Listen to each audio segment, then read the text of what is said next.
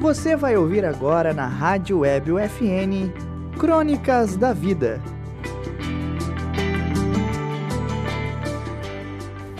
Olá, eu sou Lavínia Vitti e no Crônicas da Vida de hoje o tema é o clássico e o contemporâneo.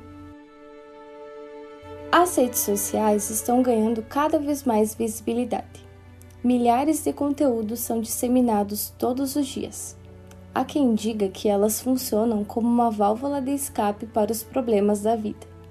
E assim como as redes, os filmes também transportam pessoas para outras realidades. Juntando esses dois mundos, um influenciador digital começou a reproduzir cenas de filmes famosos em sua rede social. Os clichês da vida, assim denominados por ele.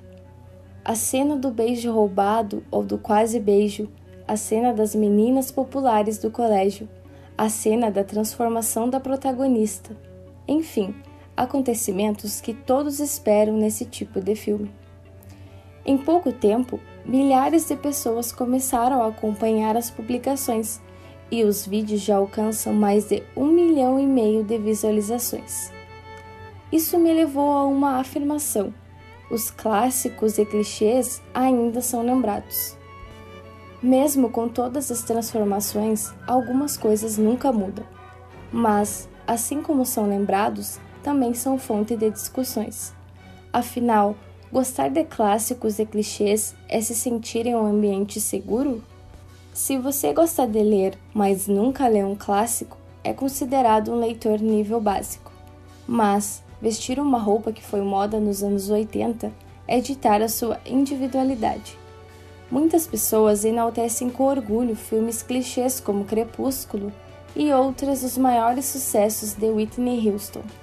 Na mesma medida, inúmeras pessoas gostam de viver dentro de todas as novidades.